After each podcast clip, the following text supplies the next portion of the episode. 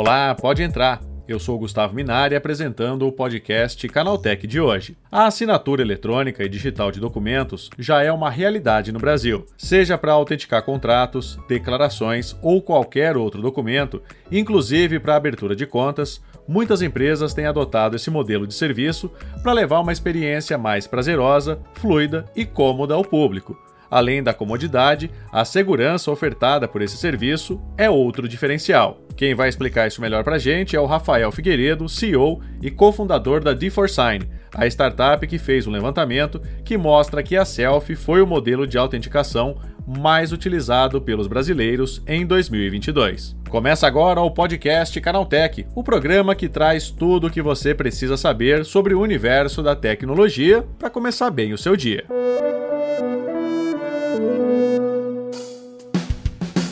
Olá, seja bem-vindo e bem-vinda ao podcast Canaltech, o programa que atualiza você sobre as discussões mais relevantes do mundo da tecnologia. De terça a sábado às 7 da manhã, a gente traz os principais acontecimentos tecnológicos direto para o seu ouvido. Agora, aos domingos e feriados, a gente tem também o nosso podcast de entretenimento com o Vale Play. Não se esqueça de seguir a gente no seu aplicativo preferido para receber sempre os episódios novos. Aí aproveita para deixar uma avaliação para gente por lá. Então vamos ao tema de hoje.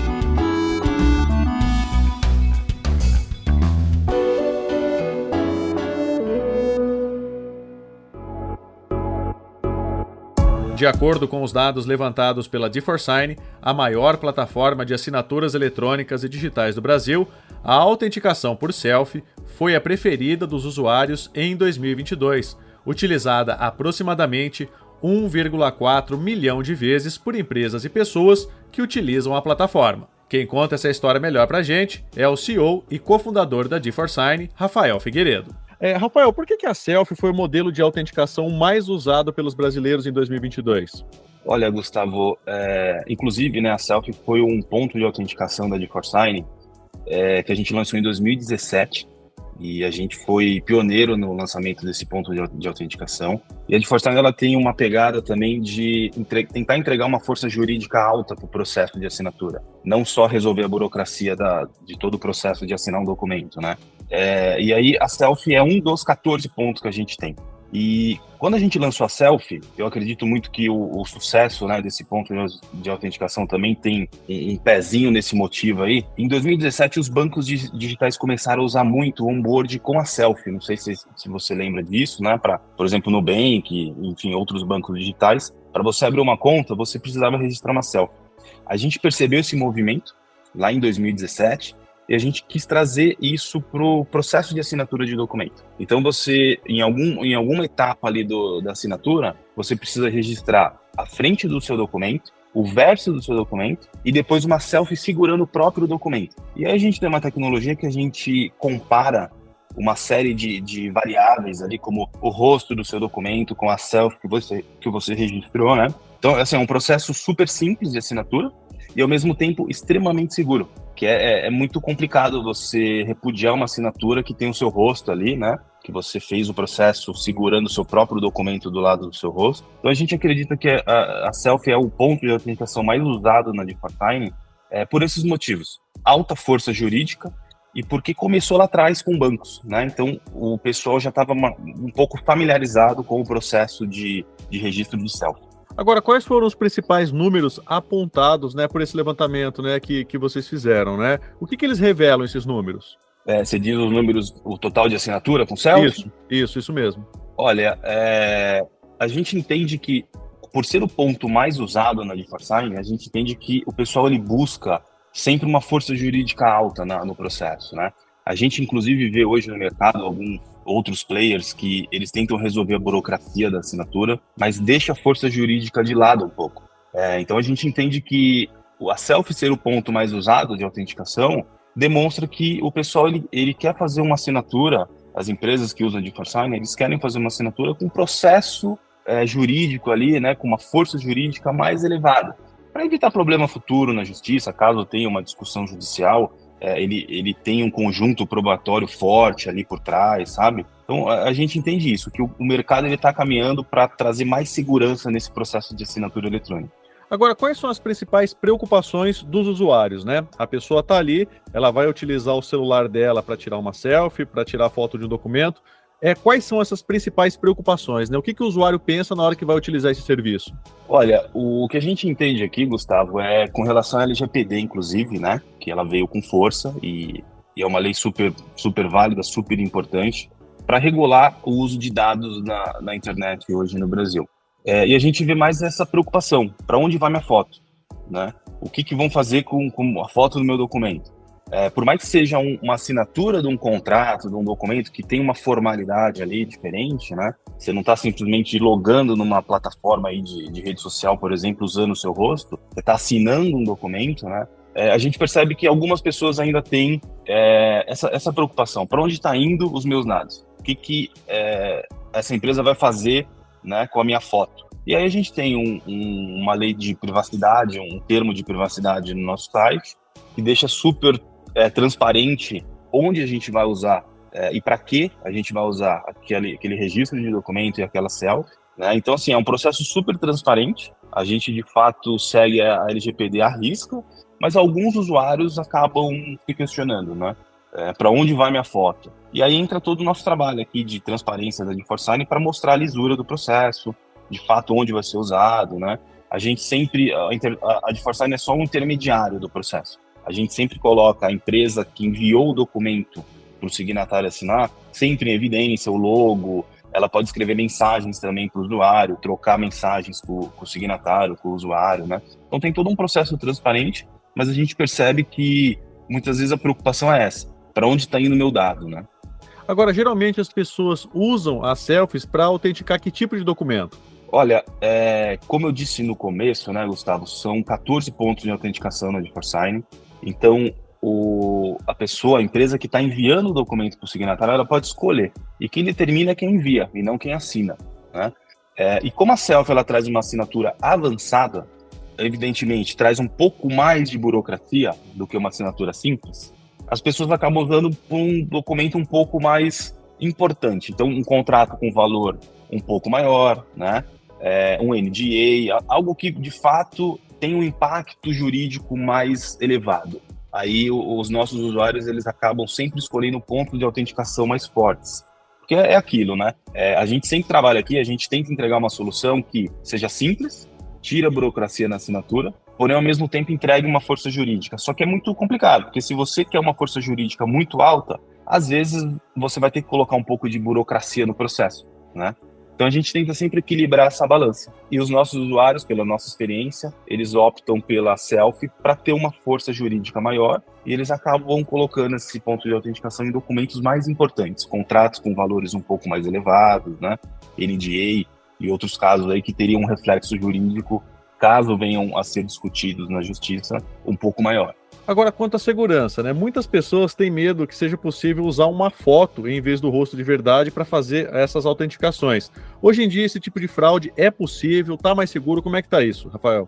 Olha, é, tá mais seguro, Gustavo. Evoluiu bastante, né? A gente, inclusive, usa é, várias tecnologias na nossa selfie, que entra aí a Amazon também, com a inteligência artificial da Amazon. A gente tem uma parte do Google também, que o Google é bem forte nesse, nesse sentido, né? É, é difícil você burlar porque são várias etapas, né? Então você precisa registrar seu documento primeiro, a gente extrai inclusive informações do seu documento, depois você precisa registrar uma selfie segurando o seu documento. Quem tem uma selfie de alguém segurando o documento? Né? A gente já começa por, por esse ponto, assim. É, é bem remota essa possibilidade, né? Ah, mas se a gente pega um, um, um, hacker, uma pessoa que entende muito de tecnologia, será que ela não consegue burlar com deepfake, né? Pode ser que sim, pode ser que consiga. Mas a GeForce não é uma empresa de inteligência artificial. A GeForce é uma empresa de assinatura de documentos. Então, além da selfie, a gente tem vários outros pontos de autenticação, como IP, e-mail, né, nome, CPF, a gente compara o CPF na, na Receita Federal também. E aí a gente entrega para o nosso cliente um conjunto probatório forte, além da selfie né? É, então fica muito difícil você questionar uma assinatura na justiça com todo esse conjunto probatório, sem contar o resto, né, Gustavo? Porque às vezes é um pagamento é, que você faz da primeira parcela do, do, né, do negócio jurídico que você está fazendo, é, troca de mensagens com, com a empresa, e-mails, né, WhatsApp. Então é um conjunto todo. Mas a nossa selfie, apesar de ter todo esse conjunto probatório, ela traz uma força sozinha, uma força muito alta jurídica e uma tecnologia muito forte também. Né? Porque são vários pontos, são várias variáveis que a gente calcula, são várias tecnologias. Google investe bastante nisso, a Amazon também. A gente aproveita toda essa tecnologia desses parceiros e a gente coloca no processo de assinatura. Agora, as empresas elas continuam investindo é, no desenvolvimento de novas ferramentas desse tipo, né, que utilizam o celular, que utilizam a selfie para fazer autenticação? A gente acredita que sim, Gustavo. A gente, inclusive, é, acredita que num futuro próximo aí a, a senha já está morrendo, né? Então, senha logo mais morre, a gente não vai mais precisar é, digitar senha para logar, né? Então, então, é uma tecnologia que ela vem sendo atualizada aí a cada dia. A gente já vê hoje catraca eletrônica, então você vai entrar num prédio, você coloca o rosto e libera a sua catraca. E vários outros exemplos eu poderia dar aqui, né? Então é uma tecnologia de biometria que de fato veio para ficar, é uma biometria forte para você identificar né, o seu usuário é, e eu, a gente acredita que sim, várias empresas estão apostando nisso, estão é, investindo bastante dinheiro nessa tecnologia e, e é bom para todos, eu acho. Né? A gente, inclusive, pode aproveitar esse avanço dessa tecnologia para trazer uma assinatura eletrônica mais forte também. Agora, uma, uma dúvida minha como, como usuário e de alguém que já, já passou por, que já utilizou esse tipo de serviço, né? Alguma coisa tem sido feita para melhorar a eficiência dos sistemas de captação de imagens? Por que, que eu digo isso? Tem muita gente que reclama que é preciso várias tentativas para que o sistema consiga identificar o rosto, né?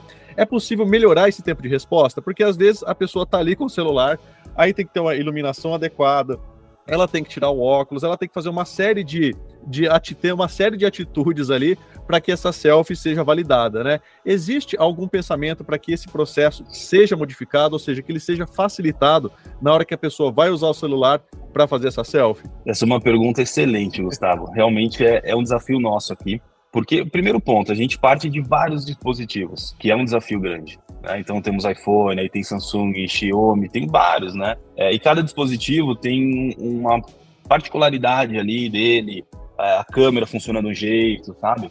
Então o nosso sistema precisa funcionar em todos esses dispositivos. E a gente faz o carregamento da, da câmera na própria página, né? Então você não abre a câmera nativa do dispositivo.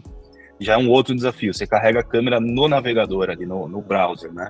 É, então, de fato, é complicado isso para a gente a gente percebe que com o avanço dos dispositivos, dos celulares, isso vai diminuindo, né? Como eu comentei, a gente lançou isso em 2017. A gente está em 2023, já tem um, um, um, belo tempo aí, né, que se passou. E a gente percebe um avanço nos dispositivos é, e também na tecnologia, como HTML5, né? A gente vai melhorando os browsers, da forma que o browser se comunica com o navegador é, com, com, o dispositivo. É, e a tendência é sempre melhorar. Então hoje a gente tinha bastante suporte, só para você ter uma ideia, né? Lá, lá em 2017, 2018, com relação a isso. Ah, eu tenho um, um Xiaomi, não funciona. O meu LG não está carregando. Aí você falou que tem, tem que ter mais iluminação, tem que preparar o ambiente ali, né? Hoje a gente já não percebe tanto isso os dispositivos evoluíram tanto que acabaram contribuindo, né, para você conseguir registrar uma selfie ali de uma forma mais fácil, né? E a tecnologia também. Porque um outro desafio, Gustavo, é você pegar a foto do seu documento que você registrou na primeira etapa e depois você posicioná-lo do lado do seu rosto e a nossa tecnologia ter que comparar o seu rosto, que está grande na foto, com uma foto pequenininha do seu documento, né? Esse é um outro desafio também. Aí, dependendo do celular, vem borrado, então tem uma série de desafios né, que a gente precisa superar ainda, mas a gente entende que já avançou bastante e como é uma biometria é, que, na nossa visão, é o futuro da autenticação, é, a tendência é melhorar cada vez mais, na nossa visão. Ou seja, vai ficar mais fácil. Vai ficar mais fácil, Gustavo. A tendência é essa, vai ficar mais fácil. Tanto a tecnologia quanto os dispositivos que vão sendo atualizados. Né? Tá aí, esse foi o Rafael Figueiredo, CEO da startup D4Sign. Agora, terminadas as principais notícias de hoje, vamos para o quadro Aconteceu Também.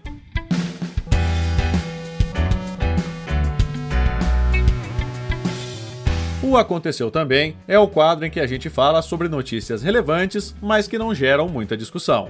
Infelizmente, a foto do Papa Francisco de casaco branco gigante não é real. O clique, na verdade, é uma imagem gerada pela plataforma Midjourney, que usa a inteligência artificial para criar imagens a partir de descrições em texto. Inicialmente, as fotos do Papa Francisco foram compartilhadas no Reddit, mas pouco tempo depois foram parar no Twitter, onde viralizaram de verdade e ganharam outras redes como TikTok e Instagram. As fotos inusitadas enganaram muitas pessoas, assim como eu, que realmente acreditaram que Francisco apareceu com uma espécie de batina by Balenciaga, ou algo do tipo. Enfim, pelo menos no quesito outfit, o Papa não é pop. Por isso, de uns tempos para cá, é bom ficar atento para ver se uma imagem é mesmo de verdade ou foi apenas criada com a ajuda de um programa de inteligência artificial. Um novo modelo de inteligência artificial pode ajudar os astrólogos a identificar os melhores lugares para procurar os sinais de vida em Marte. O algoritmo usa a própria Terra como referência para entender como a vida se prolifera em lugares inóspitos. Desenvolvida por uma equipe de cientistas do Instituto SETI, a rede neural analisou uma região chamada Salar de Parronales, uma bacia na fronteira entre o deserto de Atacama e o planalto do Altiplano. O local é considerado pelos cientistas um dos melhores análogos do ambiente de Marte em nosso planeta. Embora seja um lugar pobre em oxigênio, seco e exposto aos raios ultravioleta, devido à grande altitude, trata-se de um antigo leito de rio, onde a vida pode ser encontrada nas formações minerais. O WhatsApp Beta para iOS começou a realizar um teste indicando a possível evolução na chegada da ferramenta de edição de mensagens, os desenvolvedores do app já trabalham nisso há algum tempo, mas novidades eram escassas nas últimas semanas. A versão exclusiva para um pequeno grupo de testadores começou a exibir um alerta para avisar sobre o conteúdo alterado pelo usuário. Segundo o site WA Beta Info, isso ocorre quando alguém clica na mensagem editada. Suas mensagens editadas não vão ser exibidas para todos na conversa, mas somente para quem estiver com a versão mais recente do programa. Se alguém estiver com uma versão mais antiga, incompatível com o recurso, pode se deparar com um alerta. Mas mesmo assim, é provável que este seja apenas um aviso temporário, porque a visualização de um recurso tão importante deve ser liberada para todos, inclusive para quem usa um software mais desatualizado. Já para quem desejar editar as mensagens, aí sim será preciso migrar para a versão atual. Parte do código-fonte do Twitter vazou no site especializado GitHub. Segundo o site The New York Times, os trechos expostos foram retirados após a rede social entrar com uma reclamação de direitos autorais. Ao acessar o link, o GitHub informa que as informações vazadas incluíam o código-fonte proprietário da plataforma Twitter e ferramentas internas. Nos Estados Unidos, as empresas costumam acionar o Digital Millennium Copyright Act para garantir a remoção rápida de conteúdos protegidos. Agora, a rede social abriu um processo judicial para descobrir quem foi o responsável pelo vazamento. A ação também solicita ao Judiciário dos Estados Unidos a exposição das informações de quem baixou os dados, incluindo nomes, endereços, números de telefone, e-mails, perfis de redes sociais e endereços de IP. Não se sabe como o vazador teve acesso a tais informações, porque elas são altamente protegidas. O jornal relatou que a suspeita recai sobre algum ex-funcionário, o que não deve ajudar muito, afinal, milhares foram dispensados desde novembro de 2022. Segundo The New York Times, o conteúdo pode ter ficado exposto desde janeiro, mais de dois meses antes de ser removido. A conta responsável foi criada apenas para esse propósito e tinha o código publicado de maneira não pública, embora acessível para quem tivesse o link. O Airbnb anunciou uma expansão para o Brasil de sua plataforma de segurança dedicada a quem viaja sozinho. Por meio do próprio aplicativo do serviço de hospedagem, os usuários podem receber sugestões de perguntas a serem feitas aos anfitriões e também a indicação de recursos que permitem o acompanhamento de viagens por terceiros e outras recomendações para a própria proteção. A experiência especializada é ativada de forma automática assim que o hóspede faz uma reserva de quarto privativo ou compartilhado. Uma das principais indicações é quanto ao compartilhamento da localização e do itinerário de viagem, que pode ser enviado a contatos quantas vezes o usuário desejar durante a estadia. O Airbnb também indica perguntas que podem ser feitas sobre o bairro em que o usuário vai permanecer e maiores detalhes sobre a acomodação em si, para que não existam mal-entendidos ou enganos. De forma mais ampla, o Airbnb também disponibiliza um guia com dicas para quem viaja sozinho, em parceria com organizações internacionais de proteção à pessoa. A expansão do programa está ligada diretamente a um aumento de 33% no total de usuários da plataforma que viajam sozinhos. Quando o Brasil é a origem, esse crescimento foi de 60%, enquanto, como destino, nosso país vê 55% mais pessoas viajando solo, sendo o sexto destino mais popular do mundo. Aumentaram também as reservas feitas por mulheres que viajam sozinhas, com 30% de incremento global no primeiro semestre do ano passado, mais uma justificativa para a expansão das ferramentas. No Brasil, esse crescimento foi de 45%, enquanto metade de todas as ocupações de hospedagem em nosso país foi feita por viajante solo.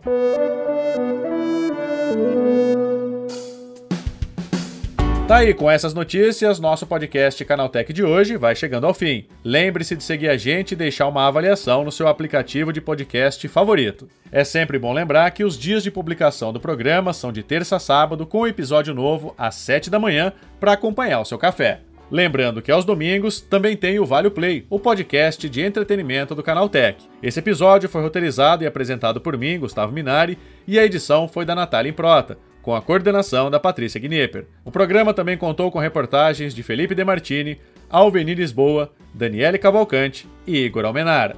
A revisão de áudio é da dupla Mari Capetinga e Gabriel Rime, com trilha sonora de Guilherme Zomer. E a capa deste programa foi feita por Eric Teixeira.